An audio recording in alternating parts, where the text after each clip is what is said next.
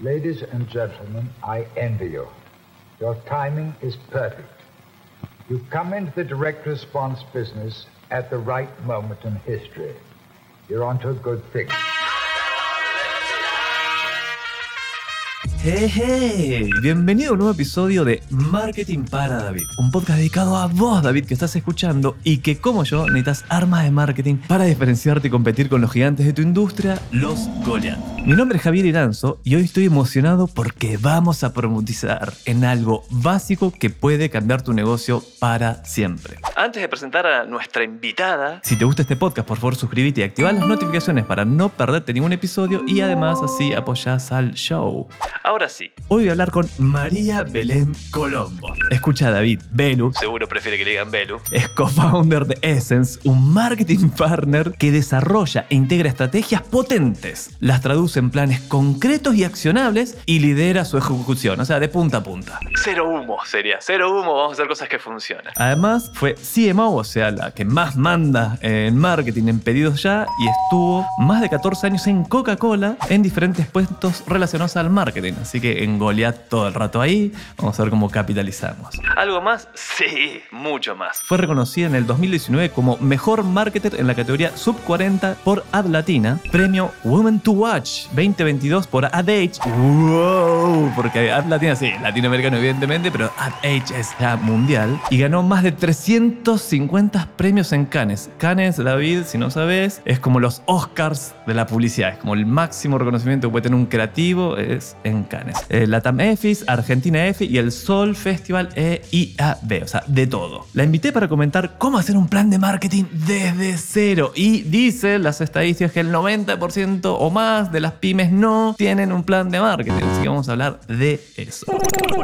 ¿Qué haces, Belu? Bienvenida a Marketing para David.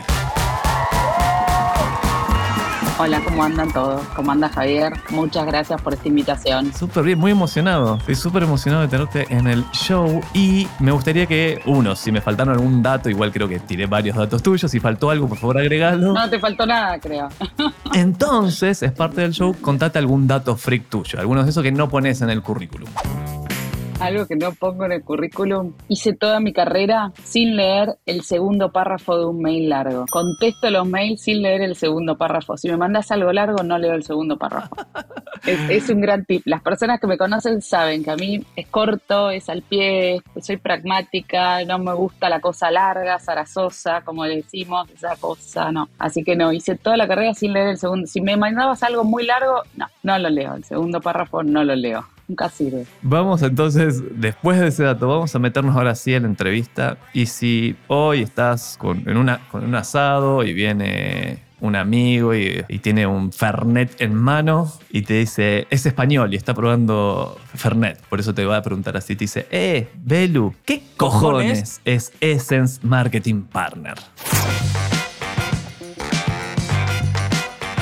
Essence Marketing Partner es una empresa que ayuda a, a los negocios y a las marcas a crecer, así lo defino, para esas personas que no conocen en la industria digamos, para esas personas que no son marqueteras y creo que es una forma fácil de entender. Yo te ayudo a que tu negocio o tu marca crezca. Y ahí viene la, follow-up question, obvio, y ok, eh, sí, quiero crecer. ¿Cómo, lo, ¿Cómo me vas a ayudar? ¿Qué vas a hacer por mí? Bueno, a ver, todo depende del problema que tengas de negocio. ¿Qué es esto que parece una pregunta fácil? Si vos dijiste antes que el 90% de las pymes o de las empresas chicas no lo saben, te diría que el 90% del negocio es muy difícil saber cuál es el problema de tu negocio, por qué no está creciendo tu negocio, o, lo o tenerlo tan claro como para poder verifiarte o y decirte, mira, me pasa esto, ¿qué me recomendás? Entonces lo que primero recomendaría o lo que primero hago es entender muy bien cuál es el problema de negocio, tratar de desglosar eso en profundidad, en profundidad.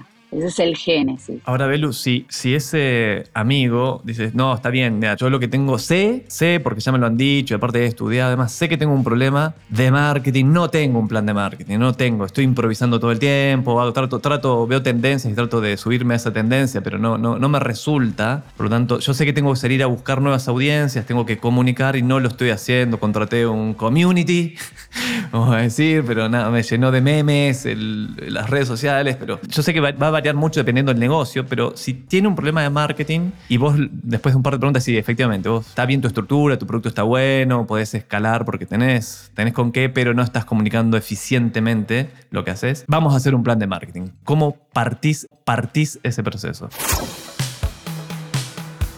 Ahí empiezo a decir marketing yo considero que marketing, y yo como lo viví, lo aprendí, ¿sí? Durante todos estos años, marketing es el que lidera el motor de, de, crecimiento de una compañía, es el que lidera ese crecimiento. Tiene que ver no solo con la comunicación, sino también con innovación en producto, distribución, todo. ¿Por qué? Porque uno conecta hoy con las personas a través, obviamente, una conexión emocional, que eso quizás te lo da la comunicación, pero también tenés todo lo que es una experiencia. Hay marcas que te ofrecen una experiencia pésima o una experiencia increíble y que por eso las elegís o una propuesta, tu valor está mucho más en esa transacción, que podríamos decir esas ofertas, ese precio bajo, ese, ese quick win del momento. Entonces, si uno mira el marketing de esta forma un poco más holística, con estos tres pantallazos, nunca te iría veamos a ver cuál es tu problema de comunicación. Volvería a tratar de entender todo eso, porque lo más fácil lo que todo el mundo, no todo el mundo, pero muchas veces arrancan por la comunicación. ¿Por qué? Porque estamos acostumbrados, vos decís, hay un montón de agencias creativas, hay un montón de gente que hace comunicación, es fácil, ya es un proceso que todos en la industria lo sabemos hacer. Dale, traeme una campaña linda, dale, cambiame el logo, dale, haceme algo lindo, vamos con esto, este es mi negocio, tengo que hacerle convencer a la gente que soy rica, que soy linda, que soy la mejor, que soy lo que sea, convenzámosla. Bueno, y hacemos esta campaña. Pero después las otras dos patas no tienen nada que ver. Cuando digo las otras dos patas, vuelvo a esto, ¿no? En el que tiene que ver con todo lo que es transaccional y todo lo que es la experiencia. Experiencia de usuario, creo que ya nos suena a todos, pero también experiencia de compra en el offline, ¿no? Uno puede ir a un supermercado y que el supermercado tenga mala luz y el supermercado se ve sucio. No vas a comprar frescos, no vas a comprar nada en ese supermercado si la luz no es linda. ¿Y eso qué tiene que ver con la comunicación? ¿Qué tiene que ver con, no? no es una experiencia del usuario si al usuario, vamos a nuestro David, ¿no? Si ellos te dan una mala respuesta en Instagram cada vez que le preguntas algo, si tardan 48 horas en contestarte un mensaje, si no están ahí, lo que sea, tu experiencia es mala, estás compitiendo contra personas que te responden a 10 minutos o lo que sea, ¿no? Entonces, de vuelta, yo siempre miro al marketing con esto de comunicación, con esto de experiencia, con esto de transacción. Si uno lo mira así, y, y volvamos a tu pregunta, ¿cómo arrancas un plan? ¿No? Digamos, ¿cómo? Y bueno, vamos a analizar cómo estás en esas tres. ¿Dónde es que tus usuarios, que tus consumidores, o en definitiva que las personas te dejan de valorar, ¿no? Qué, interesante, qué interesante, porque es cierto, uno salta, yo también tengo esa deformación profesional de salto a la comunicación más que revisar el, ok, veamos el producto y veamos la experiencia de ese producto, de ese servicio, porque el marketing, la campaña puede ser sensacional, pero si las otras dos patas están flojas, no va a pasar nada. O te van a comprar una vez, pero después te va a hacer un tiro en el pie porque si esa experiencia es mala y supongamos que comentan en redes sociales que fue pésimo, eh, nada vamos a lograr.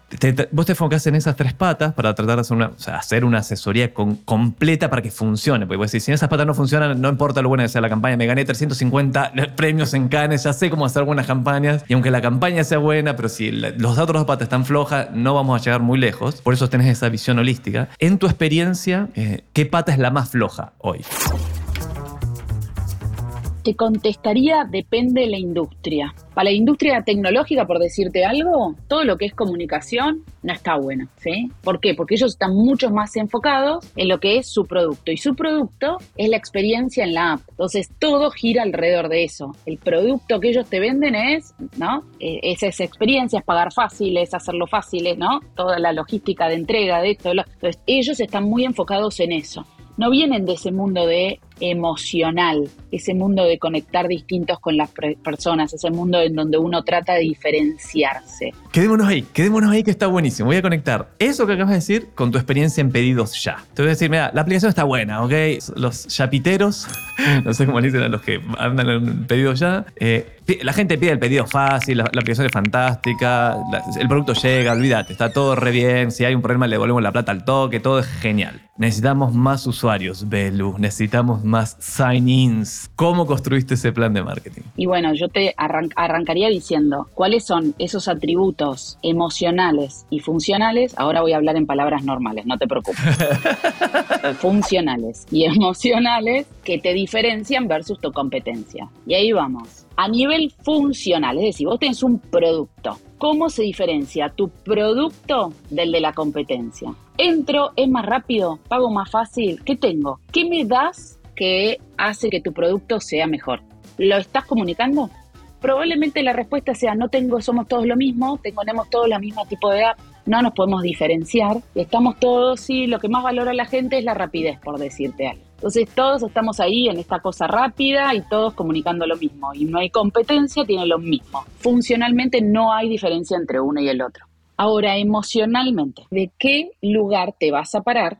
¿Cuáles son esos tres características o como decimos en marketing, esos tres atributos emocionales que te diferencian de la competencia? ¡Qué interesante! Tenés, y acá es donde yo digo, no todo el mundo hace este trabajo para diferenciarte. No todo el mundo confía en que diferenciarse emocionalmente te hace la diferencia.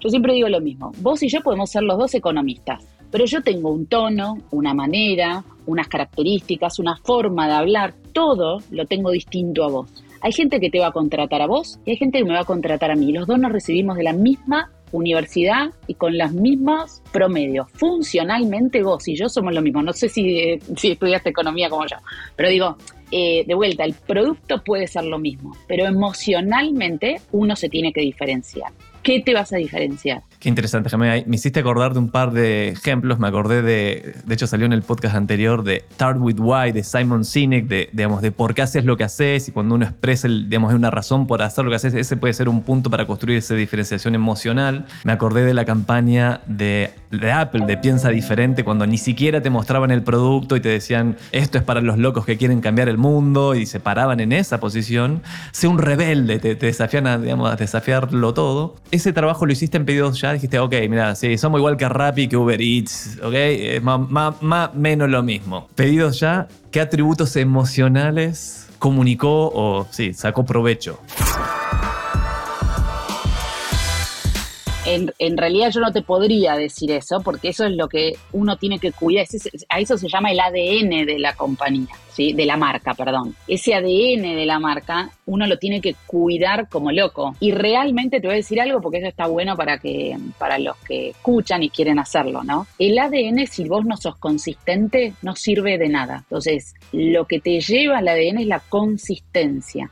Coca-Cola viene haciendo hace años en todas sus campañas para todos sus targets habla de esa unión y te dice desde comer en familia, desde unirte para ver el partido, mira, todas las campañas, todo, todo, todo, ellos siempre se hablan de unión y tienen sus tres atributos funcionales y tres emocionales. en cualquier lugar del mundo que vayas y a cualquier campaña que está, te hablan de esa unión y, y eso es la consistencia de la marca. Pero una consistencia nunca está en uno, dos, tres años. Hay que estar, hay que machacar, hay que machacar para que vos te adueñes de ese territorio y no pueda venir tu competencia a decirte lo mismo. Qué interesante. Ahora, no hice. Ok, voy acabo de armar una app que se llama Pedidos Ahora. ¿No es pedidos ya?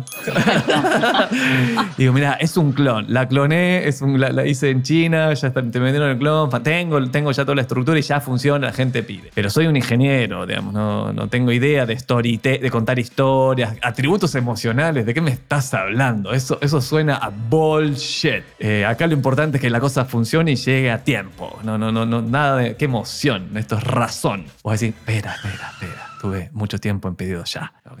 Y que le ha ido muy bien. ¿Qué atributos emocionales tenderías a tratar de, convencerlos? Mira, ustedes deberían irse por este lado.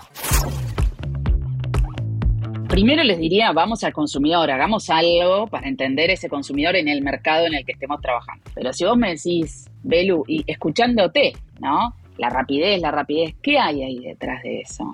Lo que la gente va a valorar es la confianza, la confianza que vos no le vas a fallar, es la confianza que si hay un reclamo vos se lo vas a devolver, es la confianza que si vos estás con invitados y los invitaste a comer, tu comida va a llegar en el tiempo que vos querés, que si por alguna una razón se equivocaron, la plata te van a devolver en 10 minutos. Todo eso que funcionalmente es velocidad de reintegro, ¿no? De tener un chatbot, de, de reclamos, ¿no? Son todas características y features súper, súper, súper funcionales. ¿Cuál sería la contrapartida emocional? Yo creo que uno de los, de los atributos es confianza. Y siendo un mercado, una industria tan informal, la confianza hay que construirla y creo que todos los jugadores deberían construirla. Entonces digo, bueno, vamos ahí, sería uno, sí o sí tenés que tener confianza. Después te faltan otros dos, pero bueno. Hoy vamos a meternos un poco ahí, vamos a ir ahí, está re interesante. Leía un quote de un libro que leí hace bastante que se llama Made to Stick, muy famoso entre, entre bueno, en el mundo,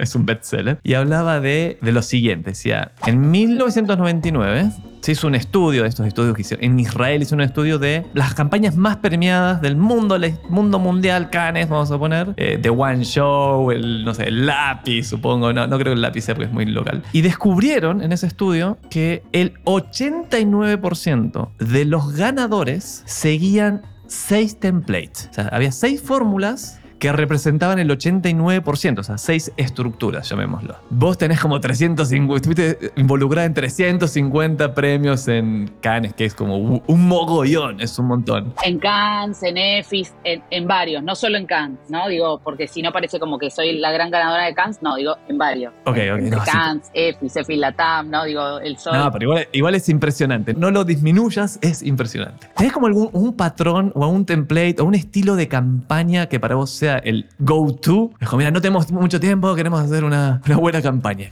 Vos que ganaste un montón, ¿qué campañas andan bien? Volvería a emocionar, ¿sí? A, a, tratar de diferenciarme, a tratar de tocar una fibra. Muchas veces cuando uno habla de emocionar cree que es hacerte llorar. No, digo hablarte de una manera que te genere algo, ¿sí? Entonces ahí decís, bueno, Belu, pero es muy genérico. ¿Qué quiere decir? Bueno, ¿cuál es la motivación más profunda detrás de lo que querés contar? del consumidor. Consumidores se pelean con vos, los consumidores se enamoran de vos, las personas, vamos a las personas, porque la relación entre una marca y las personas es lo, mismo, ¿no? ¿Cuál es esa motivación más profunda que vos como marca podés resolver esa tensión? Hay que tratar de encontrarle la motivación a la gente, las tensiones a esas personas que, a ese target, a ese grupo de personas que vos querés apelar, y sobre eso tratar de resolver esa tensión y poner a tu producto en el medio y decir, bueno, mi producto te va a resolver, por eso digo, cuando vos me decías la rapidez, ¿sí? Vamos, volvamos a pedidos ya o a, estas, eh, a una app de... Pedidos ahora, vamos, es una nueva. sí. Entonces, si vos decís, la gente cree que vos le vas a fallar, la gente cree que si te compra y te pone la tarjeta de crédito va a tener un problema con la tarjeta de crédito, que la gente cree que la comida no va a venir en buen estado, ¿no? Son todas cosas que, vos decís, son todas tensiones que articulan entre las personas y lo que vos querés vender. Entonces, todas estas son motivaciones. Por eso digo, ¿cuál sería tu contrapartida a eso? Háblale de confianza. Yo entrego, yo te doy, yo no te voy a fallar, yo voy a estar ahí para vos. Yo no te fallo, no te preocupes. Y después sí, dale lo que nosotros decimos razones para creer. Esas razones para creer y porque yo te devuelvo a, a, los 30 minutos, porque si se te cancela el pedido, al tercer pedido que canceles, no te preocupes, yo no te cobro nada. No sé, después tenés formas para decir por qué vos podés decir que confíen en vos versus tu competencia, ¿no? Pero esas tensiones es la que vos tenés que tratar de aliviar cuando te haces una campaña. Y cuando digo la emocionalidad, no es lo mismo que te dice, yo te devuelvo en 24 minutos tu, plata, ¿no? Si, si, te, si cancelaste tu pedido. Decirte, vos confía. Confía porque yo soy una persona que no te fallo. Confía porque yo siempre estoy ahí al lado. Confía porque yo soy tu compañero. Entonces ahí empezás a decir que sos tu aliado. ¿Cómo te vas a parar? Entonces volvés al lugar de un tono, una manera, una personalidad de marca, los atributos, todo eso tiene que tratar de destacarse en tu campaña. Y saber que hasta la tercera campaña no vas a tener grandes resultados de construcción de marca, vas a poder vender más, te van a conocer mucho más, pero para construir una marca que realmente se empiece a diferenciar y que la gente eh, empiece a hablar sobre cómo es la marca, mínimo tres campañas. Ahora, vamos a invitar a mi sobrino a este episodio. Viene de vez en cuando. Mi sobrino tiene 16 años está emprendiendo y ahora te conoce. Entonces no lo, encontró, te lo, lo voy a llevar a un carrete, como se dice en Chile, vamos a ir a un, a un asadito. Dice, Eh, Belu, escuché el episodio con Javier, hasta acá, hasta esta parte, pero ¿me lo podés explicar a eso en tres pasos? Suena súper complicado. O, en cuatro o en cinco máximo, pero tengo mis pedidos ahora, era yo el que estaba haciendo el pedido ahora. Dame tres pasos para armar mi plan de marketing. Para no para armar una campaña, para armar el plan de marketing, porque dijimos, vo- volvamos a marketing, son estas tres cosas, ¿sí? Estamos hablando de comunicación, estamos hablando de la experiencia del usuario, de las personas, como lo queramos llamar, y también de las transacciones. Entonces volvería y digo, pensemos en una pirámide. Vamos a la base de la pirámide. ¿Cuántas personas de las que vos querés apuntar te conocen? ¿Lo tenés medido? ¿Tenés mucho conocimiento de marca? No, no tía. No tenés. No tengo tía, idea. Por eso digo. No. Bueno, entonces ¿sabés? Cuando vos preguntás a tu alrededor, en un asado que vos llegás y nadie te conoce, ¿la gente conoce? ¿Sí? Empezaría con eso. Entonces digo, vamos a la base de la pirámide, ese es conocimiento. ¿Te conocen? Pues si no te conocen, ya rápido, listo, vamos a hacer una campaña y dejemos de hablar. Después mejoramos la experiencia y todo el resto. Ahí la campaña y todo te va a llevar a invertir, invertir en medio. me encanta, me encanta, me encanta, me encanta. Pero no, te- mi, mi- mi sobrino es medio irreverente, así te va a interrumpir y te va a decir, no, no, no, no, no, no, no. Ok. Ya, ok. Sí, sí, me voy a encargar de eso después porque tengo un MVP, tengo un producto mínimo viable, no anda tan bien todavía, no es tan pro. Metámonos ahora sí en la campaña. ¿Cómo haría esa campaña? Bueno, cuando vos decís cómo harías esa campaña, volvería a esto, a lo que hablábamos hace dos minutos atrás. ¿Cuáles son tus tres tensiones a resolver? ¿Cuáles son tus dos tensiones a resolver? ¿Cuál es una tensión que quieras resolver? Entonces, vamos a tocar eso, vamos a tocar esa fibra. Vos tenés que poder que el mensaje de tu campaña cuente que vos, tu producto lo va a resolver. Y no me lo digas de una manera funcional, no me lo digas dura. No vengas como los tequis a hablarme duros y a decirle yo te pago, te devuelvo la plata. No. ¿Cuál es el valor emocional que hay detrás de que después me vas a decir sí, yo te devuelvo la plata? ¿Sí? No. Pero primero, es confianza para decirlo como para seguir con el mismo ejemplo de antes. ¿Cuál es ese valor emocional que vas a llevar al frente? Entonces yo te dije como mínimo una atención y como mínimo un atributo funcional y como mínimo un atributo emocional. El funcional tiene que ser la razón para creerle al emocional. Vamos de vuelta. ¿Qué tensión? Ay, yo creo que esta gente no me va a atender. Yo creo que esta gente, si pongo la tarjeta de crédito, esta gente se la va a quedar, alguien va a venir y me la va a robar. Estamos en Latinoamérica. Y ahí hay miles. Esta gente no va a llegar con el pedido a tiempo, va a tardar más de lo que me dijo que iba a tardar. Todas esas son tensiones de las personas. ¿sí? Entonces ahí decís, bueno, ¿qué atributo emocional? Yo voy a decir, me voy a parar como marca y voy a decir, yo soy distinta al resto. Esto no te va a pasar conmigo vamos con algo distinto, ¿sí? Y sobre eso decís, ¿por qué podés decir eso? Y ahí está el atributo funcional. Porque yo te pago, porque yo te devuelvo, porque yo tengo un feature que no podés plagiar las tarjetas de crédito, porque yo, porque yo, porque yo, ¿sí? Entonces, tensión, emoción y una razón para creerle a esa emoción. Hermoso. Y eso me encantó. ¿Cómo ahora lo bajamos? Te vuelve a preguntar. ¿Cómo lo bajo a qué hago? ¿Hago un reel para Instagram, TikTok? ¿Hago publicidad en redes sociales? Sería un buen consejo. Bueno, ahí, ahí arrancaría y diría, ¿dónde está mi target? Está en TikTok, tía. Está en TikTok. Pongamos otro ejemplo. Todas las que son las casas de apuestas, ¿sí? Que son todas las digitales. Uno estás en la tele en Argentina y vimos pasar las casas de apuestas. Son todas, te hablan de lo mismo, todos te lo dicen de un lado funcional, no hay una diferenciación entre una y la otra y es todo digital. Entonces vos decís, ¿qué le dirías? Si vamos a tu target, ¿dónde está tu target? A la pregunta que te acabo de hacer. Está en digital. Entonces dirías, ¿vamos 100% a digital? Sí, podríamos ir, si no hay mucha plata y todo, bueno, es una forma de empezar. Pero no es la única pregunta que hay que hacerse, es cómo lográs, volviendo a este, al valor, de, al, al valor emocional de la confianza, si eso es lo que vos querés transmitir, en qué lugares lo vas a transmitir. Eh, no solamente en dónde está tu target, sino cuáles son esas plataformas, esos influencers, esas personas, o esa tele, o esos sponsoreos que te van a ayudar a generar esa confianza. Entonces es, son dos cosas ahí. ¿Dónde está tu target? Y emocionalmente, ¿qué querés lograr o cuál es la atención de tu target? Entonces, si volvemos a la confianza, tu target está en TikTok, como acabas de decir, te diría, vamos a TikTok, pero no lo hagas nada más que vos como marca. Agarrá uno o dos influencers que la gente sean reconocidos por ser personas serias que te ayuden a validar la atención principal de tu target, que tiene que ver con la poca credibilidad, y tu emocionalidad de la confianza y todo eso. Vamos atrás para que digo, está tu,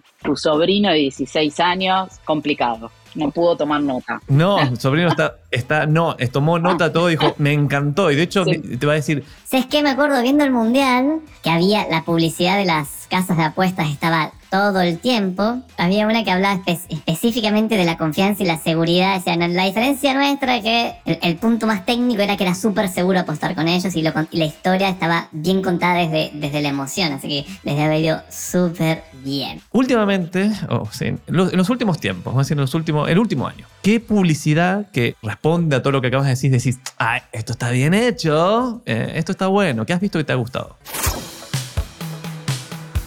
A ver, yo soy fan, fan, fan número uno eh, de Nike. Nike hace todo bien, Nike responde bien, Nike responde rápido, Nike responde con diferenciación versus Adidas. No sé, en la pandemia, por ejemplo, lo que hizo Nike se diferenció de todos los, de todo el resto de las industrias. ¿Qué hizo que te gustó tanto? Usó producción que ya tenía y lejos de repetir todos los que decíamos vamos a salir adelante en todo, no sé cuánto, ta, ta, ta, contó una historia de superación con su producto y sus personas y su target, cómo les había costado a cada uno de ellos, mostrando las caídas, mostrando las derrotas, mostrando todo eso, y cómo siempre esas personas que habían seguido y habían ido para adelante lo habían superado. No filmó, no grabó, no se fue de tono de su marca, no se fue de, target, no hizo nada. Seguimos hablando de deportistas eh, mostró a esos deportistas haciendo todo tipo de cosas desde su casa, desde lugares más difíciles, ¿no? Como que no, no, no con las instalaciones que teníamos eh, fuera de pandemia. Entonces, lo que hicieron ellos me encantó a mí. La verdad es que eh, lo que siempre hacen en realidad. Sí, es, es una marca para seguir. Es que volviendo a, la referencia de Steve Jobs, cuando presenta la campaña Piensa diferente, en un momento dice, pero el mejor ejemplo de marketing que el mundo ha visto, y era bien soberbio él, así que es Nike. dice, venden zapatillas. Pero sin embargo, cuando pensás en Nike, no pensás en zapatillas. Lo que hacen es honrar y fomentar a, los deportistas y, quieren transformar a esas personas y hay toda una historia genial. Ahora, en cosas, ese es un consejo que sin duda se daría. Mira, mira lo que hace Nike, está genial, velo, ve toda su publicidad. ¿Qué otros, ¿Qué otros ejemplos le dirías a mi sobrino? Anda y seguí estas marcas, ve todo lo que están haciendo porque está todo muy bien, inspírate ahí, robales. Si, si podés robarles, robales. No puedo no nombrar a Coca en la consistencia a lo largo del mundo y a lo largo de los años, lo hay que decirlo. Yo amo Sprite, por supuesto, por, por el respeto a su tono y a cómo fue cambiando ese tono para comunicar y para estar bien cerca. Ah, mira, metámonos ahí un segundo. Metámonos ahí un segundo, que es una de mis campañas favoritas del mundo mundial al día de hoy es Las cosas como son de Sprite. Ahí claramente es un buen ejemplo de un atributo emocional, la transparencia. Es una bebida, no jodas, es una cosa, es, una cosa que, con gas, digamos, no, no es, no, no, no es, ah. ¿Tuviste que ver algo que ver con eso? Sí, vamos, ahí, vamos a jugar con esto. Funcionalmente es una bebida con azúcar, gas y transparente. Vamos a, llamarla así, digamos, ¿es eso? Y un poquito de, perdón, y sabor a, limón. Tal cual. Emocionalmente, esa transparencia tratan de hacerla a nivel de comunicación, ¿sí? A nivel de tono de marca, ¿sí? Comunican de una manera transparente, son para todos, ¿sí?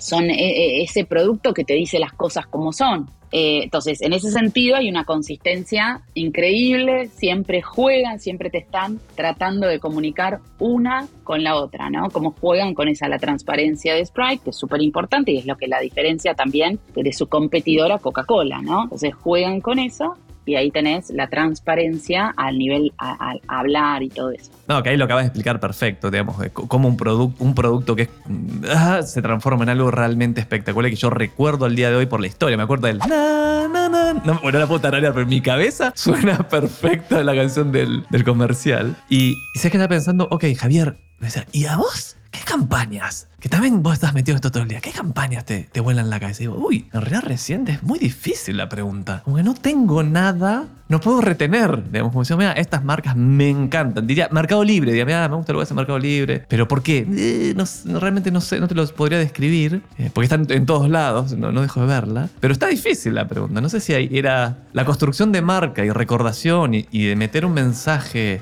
en la audiencia. eh, Es más difícil que nunca. ¿Estarías de acuerdo con esa declaración?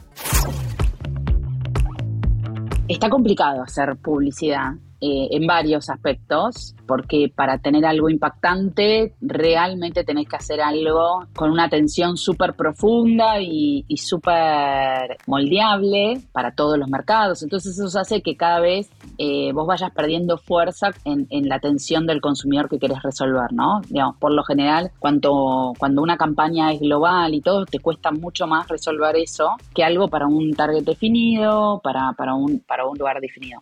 Entonces, eh, sí está difícil, sí está difícil porque eh, uno tiene multiplataformas, llamémoslo de alguna manera, o múltiples puntos de contacto con los que vos competís. Vos como una marca no podés decir cosas o hacer contenido que quizás los desarrolladores de contenido sí lo hacen. Entonces a veces quedas medio sosa, ¿no? Como marca cuando competís. Digamos, un tiktokero puede decir cosas que una marca no puede salir a decir, ¿no? Entonces si querés ser picante, como decirlo de alguna manera, ese lugar ya no lo vas a poder hacer. Entonces hay que tener, eh, hoy cuesta más llamar más la atención desde varios aspectos. Pero así como te digo eso, siempre hay alguien que lo logra. Todos los años hay alguien que eso lo logra o cada dos años eso se logra. Entonces hay gente que lo hace bien y hay gente que se toma el tiempo y, hay, y eso depende de un montón de factores arrancaría como diciendo, así como te digo que Nike, que me encanta lo que hacen, cuando uno ve su historia entre la agencia creativa y el cliente eh, en Portland, son amigos, son partners, son partners porque atravesaron un montón de crisis juntos, un montón de campañas juntas. Cuando vos los ves hay un cliente que confía, hay un cliente que desarrolla y hay una agencia que está orgullosa de trabajar con ese cliente. Entonces, que sigue siendo Wyden and Kennedy, ¿verdad? Sí. ¿La agencia? Sí, sí, sí, y bueno, y, y, y, los dos números uno de los dos lados se llevan barro y entonces digo, no fue algo de un, esa construcción de lo que pasó en la pandemia, por decirte algo, que fue el más viral de todos, ¿no? Que, que, que se viralizó, el único y el que se diferenció de todo el resto de las marcas que estábamos haciendo cosas, ahí habla de una relación de ellos de años para llegar a eso. Errores, fracasos, cagazos, cagadas. Dale, vulnerate con los fuck ups. Fuck ups. Fuck ups. Propios y ajenos. Digamos, fuck ups, cagazos. Siempre pensando en planes de marketing. Oh, ese plan de marketing.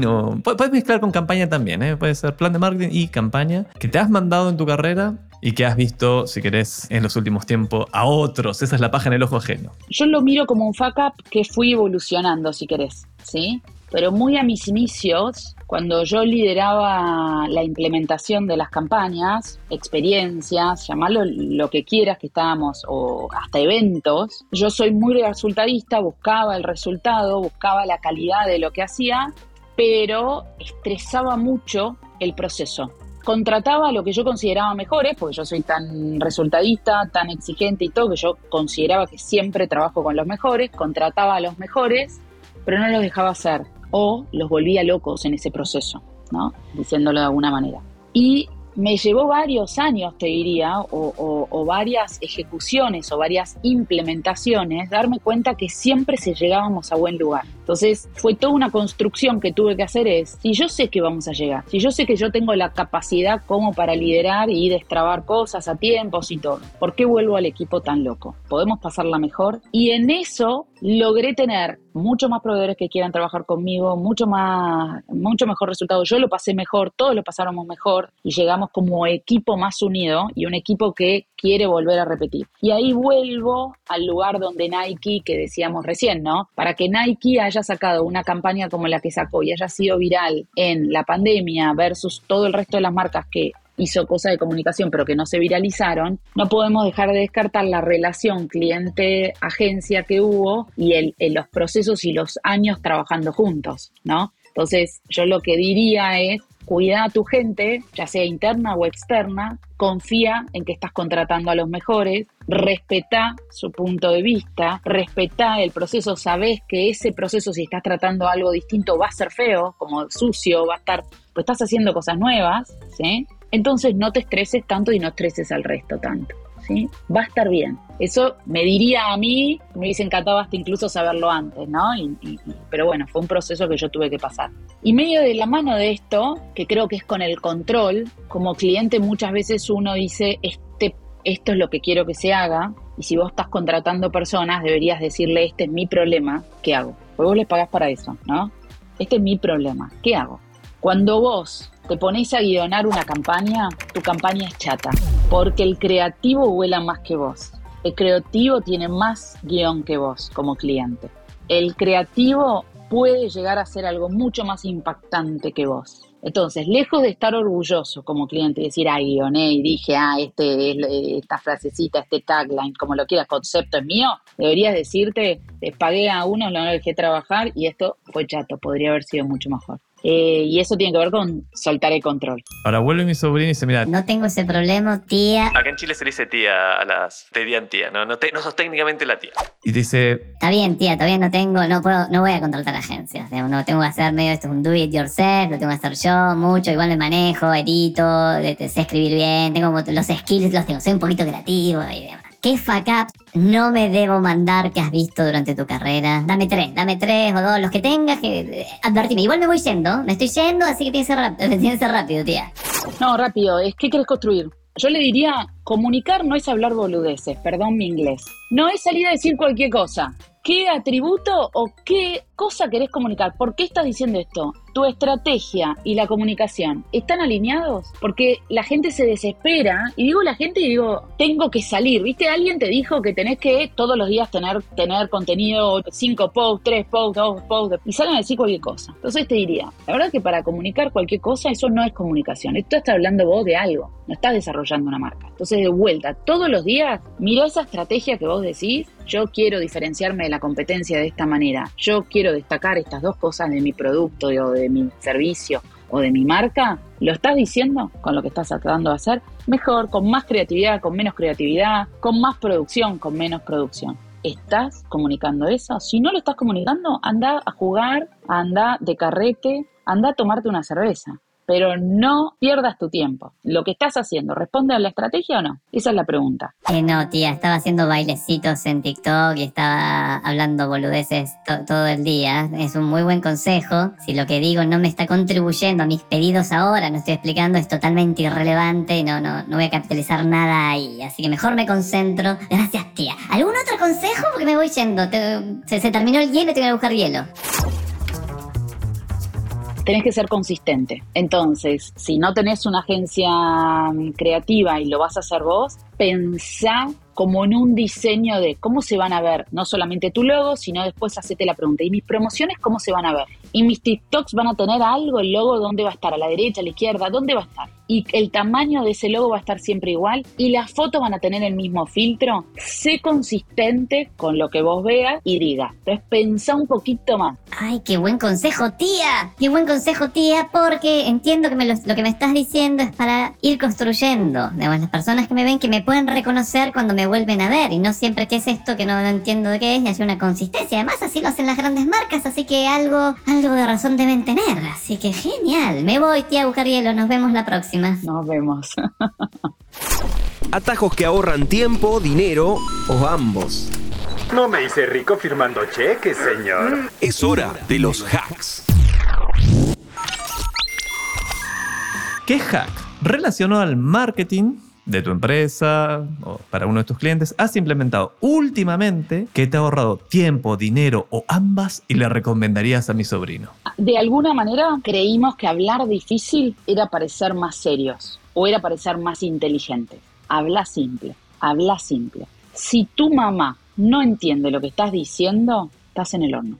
Pero lo digo para internamente y para vender lo que vos quieras afuera. Habla simple. Ya no se usa más ni esa consultoría. ¿Viste? Eh, no el mundo se simplificó. Ya no estamos de traje, ya no tenemos una oficina, ya, ya estamos en. Habla simple, que el PowerPoint que estés haciendo viaje, que el mail que estés mandando sea fácil, que todo sea fácil. Totalmente. Es que hay una razón biológica por la cual eso que acabas de decir es fundamental. Y la descubrí hace el año pasado leyendo un libro que se llama Pitch Anything de Oriol Cluff, diciendo, tenés dos cerebros, que está el cerebro primitivo, el cocodrile brain, y está tu su cerebro analítico. Pero el analítico consume un montón de calorías, digamos, entonces no, no, no le deja, digamos, tu, tu cerebro primitivo, que es el que analiza todo al principio, solo le manda al cerebro analítico cosas que lo ayudan a sobrevivir o a triunfar o a prosperar. Si no lo entiende, inmediatamente no lo manda para arriba, no, no, no lo comunica. Entonces no lo van a entender, el dedito va a pasar, olvídate, tenés que hablarle a un primitivo o a un chico de 6 años. O a tu mamá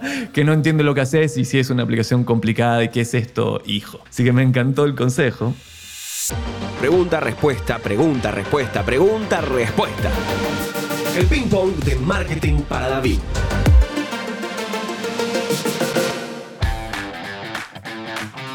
Acá yo te voy a hacer una pregunta que vos tenés que responder lo primero que te venga a la mente, el famoso top of mind. Dale. ¿Estás lista? Sí. Herramienta de marketing o app que te complicaría la vida si desapareciera mañana. Y no vale decir Google Maps, porque no es de marketing. No vale decir WhatsApp. No, eh, Drive. El, Drive me, me, me, simplifica. Eh, eso de poder estar todos en una presentación, ir poniendo todo, diseñándola mientras que uno lo piensa y el otro va poniendo y todos estamos ahí, eh, eso sirvió un montón, un montón, un montón. Eso de no tenerte que bajar el, el Drive eh, no sé cómo se hacía para trabajar antes. No, era re difícil. Canal de marketing favorito para conseguir prospectos para tu agencia. No, no lo hago así. No, no, no lo hago así. Eh, lo mío es mucho más boca en boca, te visito, ahora estoy viajando a México, a Miami. Eh, no, agarro un avión y voy o te presento online. Referidos. el boca a boca podría decirse canales referidos. Sí, te diría que, bueno, de hecho, todavía nunca lancé la marca. Ah, y acá vamos a lo del MVP. Ah, esto puede ser una primicia. Este episodio lo vas a estar escuchando como va a ser finales de febrero probablemente, así que tienes tiempo. No, pero lo que digo es, eh, volvamos a ese emprendedor. Yo emprendí y dije, bueno, venía del lado del cliente y quería vender una agencia de marketing. Está lleno de consultoras y está lleno de agencias de creatividad, pero no hay agencia de marketing yo te hago tu plan, yo te ayudo a crear valor de tu marca. Es más difícil. Vos pensás que yo tengo una estructura de marketing que le hace espejo a una estructura de marketing de un cliente, con gente digital, gente de implementación, todo, todo, todo, de research, todo integrado adentro de, la agencia, ¿sí? Entonces, yo no sabía eso cómo iba a estar recibido. Dije, bueno, quiero empezar primero a tener cliente, primero a entender esto, si hay un valor en lo que estoy haciendo y después salir a comunicarlo. Y empecé a hacerlo, la verdad que tuve mucha suerte me acompañaron, más de 40 clientes tengo, y a medida que iba teniendo los clientes iba entendiendo el producto que se necesitaba. Inicialmente, y volvamos al MVP, no había pensado que un equipo de investigación era súper importante a la hora de resolver el problema de negocio y a la hora de tener esas discusiones. Yo creía que eso se podía terciarizar y listo. Y la verdad es que no, y que había un valor enorme en tener la hipótesis del negocio y las discusiones con un equipo de investigación adentro. Entonces, eso cambió al punto que yo hoy estoy en construcción de la web, porque la tuve que cambiar entera. ¿sí? Entonces, volvamos ahí al MVP. Y por eso digo, ¿cuál es yo como entiendo el marketing, lo entiendo mucho más holístico. Entonces me enfoqué mucho más en mejorar esa experiencia que en salir a comunicar. No hice todavía la campaña de comunicación. excelente. Y no, ha sido necesario porque tenés 40 clientes y tu reputación previa, tu trabajo previo, tenés un capital social armado y eso te ha permitido ni siquiera tener un sitio web actualizado y estar con mucho trabajo. ¿Influencer o persona que te inspire favorita? No, influencer te digo, no tengo ningún influencer así que vos digas eh, mis influencers son de moda, desde ese lado consumo. Ahora, sí sigo a todos los que hay que seguir. Hablo de Elon Musk, Bill Gates, y que hay algunos que ni siquiera tolero, ¿eh? Barack Obama, Michelle Obama, trato de, de tener como un amplio espectro de personas que me gustan y que no comparto el punto de vista, pero que reconozco que hicieron bien ciertas cosas, ¿no? Y con eso inspirarme. ¿A quién le robás más? No, no le robo a nadie. Ah, ok, voy a, voy, a, voy a hacer de nuevo la pregunta. ¿En quién, comillas, robás más? ¿En quién te inspiras? ¿De dónde has... a- alguien es tu... a- alguien. Todos le robamos a todo el mundo, digamos, robamos como artistas. ¿De dónde has sacado, oh, esto está muy bueno? Eh, no, te digo, por ejemplo, algo que hago, porque de verdad no le robo a nadie. El fenómeno Harry Styles es un chico que se hizo todo un posicionamiento que tuvo, ¿no? Un ingreso en una banda increíble, como otros cinco, y digo, ¿cómo este chico se diferenció de esta manera? Y trato de verlo y ver todo lo que hizo, sus acuerdos con Gucci, su, cómo hace su, su show, por qué sus shows son. Porque hay miles de personas que cantan bien, ¿no? Entonces, ¿qué tiene ese show? Si no tiene una producción enorme, ¿qué hay ahí? ¿No? ¿Qué hace él? Entonces, sí intento ver, o ya te digo, yo voy al cine y miro dónde está la cámara, qué hay, qué está, cuál es la tensión de la película. Eso en el storytelling yo lo hago. ¿Cuál es el story? Contalo en un minuto. Eso intento hacerlo continuamente, pero si vos me decís, ¿a quién le robás? No. Veo los Oscars y digo, ¿cuáles son las películas más votadas en este momento, las taquilleras? ¿En qué se diferencian versus los del año pasado? Ah, todas cuentan historias reales. Ah, hace dos años, me acuerdo, tres años eran todas musicales. Es- Era como un boom musical. Bueno, ¿qué está pasando? ¿Por qué el musical está? Eso trato de ver. ¿Qué hay detrás de ese éxito? Y ahí vuelvo a cuál es la motivación o cuál es la tensión detrás de ese éxito. ¿Por qué Harry Styles hoy es Harry Styles? Espectacular. ¿Qué te dirías si te encontraras con tu versión pasada o futura? Subite a la máquina del tiempo.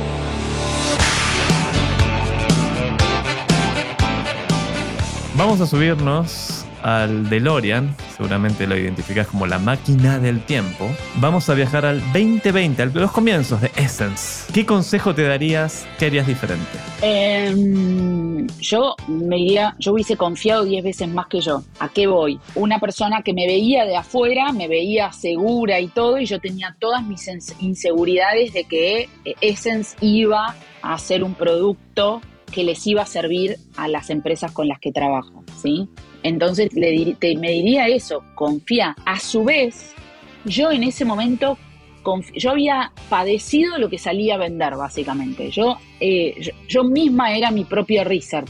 Yo te decía, en base a mi experiencia dentro, se necesita tal cosa afuera y sobre eso creé el producto. Entonces, estoy segura que para afuera yo me veía mucho más segura. De hecho, cuando yo lo fui compartiendo a mis amigos, ah, porque hice el Friends and Family, esto, el otro, me decían, está buenísimo, esto sí, sí, sí, sí, sí, está, dale, dale, dale, animate, animate, animate, vamos con esto. Pero estoy segura que si hubiese sido hasta incluso un hombre, hubiese confiado mucho más. Entonces, lo primero que diría, es, eh, lo que yo me diría es, confía, te va a ir bien, te va a ir bien. Tranquila, tranquila, viste, tranquilizate, quédate tranquila que va, le va a gustar a, las personas. Para pasarlo mejor, digo, nada más. Y bueno, y en Argentina, que siempre además tiene, tiene su digamos, tiene superpower. Si lo logras en Argentina, lo puedes lograr en cualquier lugar del planeta, diría.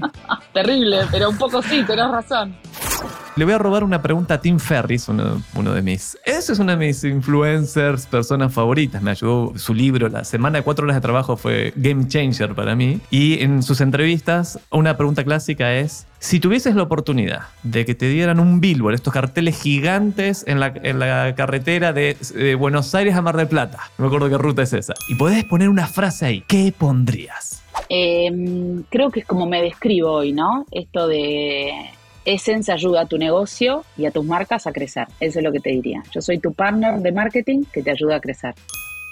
Ahora sí, llegó el momento de despedirnos. Muchas gracias, Belu, por estar con nosotros. Pero antes de despedirnos, me había olvidado otra cosa re importante. Si mi sobrino, David, etcétera, quieren entrar en contacto con vos, ¿cuál es el mejor canal para hacerlo? Bueno, yo estoy 100% online, te van a decir las 24 horas. Estoy en Instagram, me llamo María Belén Colombo, en, pues soy en Instagram, soy Belu Colombo o Essence Marketing Partner. Y en LinkedIn soy María Belén Colombo o Essence Marketing Partner, cualquiera de los dos. Y si no, mi mail, belu Belu arroba